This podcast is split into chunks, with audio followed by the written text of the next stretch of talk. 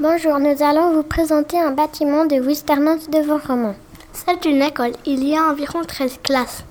Il y a environ 250 enfants par année. L'école a une forme un peu bizarre qui ressemble un peu à un 7 ou un 4 raté avec plusieurs ailes et dans chaque aile, il y a les enfants du même âge. Il y a les 8 âges, les, les 6 âges, etc. L'école a été construite en 2005-2006. L'automne 2006, les premiers enfants sont rentrés dans l'école. L'architecte a construit l'école ici parce que la salle de gym et le terrain de foot été déjà construits et aussi parce que les enfants n'ont pas besoin de se déplacer beaucoup.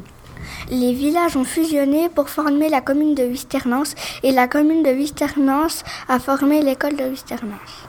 L'architecte a décidé de garder la couleur brute, bois couleur bois, béton couleur béton. La matière principale de l'intérieur est le béton et la matière principale de l'extérieur est des plaques de métal. Cette école s'appelle Hansel et Gretel car l'architecte a gagné le concours d'architecture et a voulu appeler cette école Hansel et Gretel. Cette école s'appelle aussi Hansel et Gretel parce qu'elle est à côté d'une forêt et il y a tout plein d'enfants dedans. Approchez-vous des vitres et regardez le chef-d'œuvre que Marc Roulin a fait. Ça représente l'histoire d'Ansel et Gretel. Le sol des classes est resté brun chocolat pour rappeler l'histoire d'Ansel et Gretel. Merci d'avoir écouté ce QR code. J'espère que vous avez appris des choses sur notre école. Au revoir, à bientôt.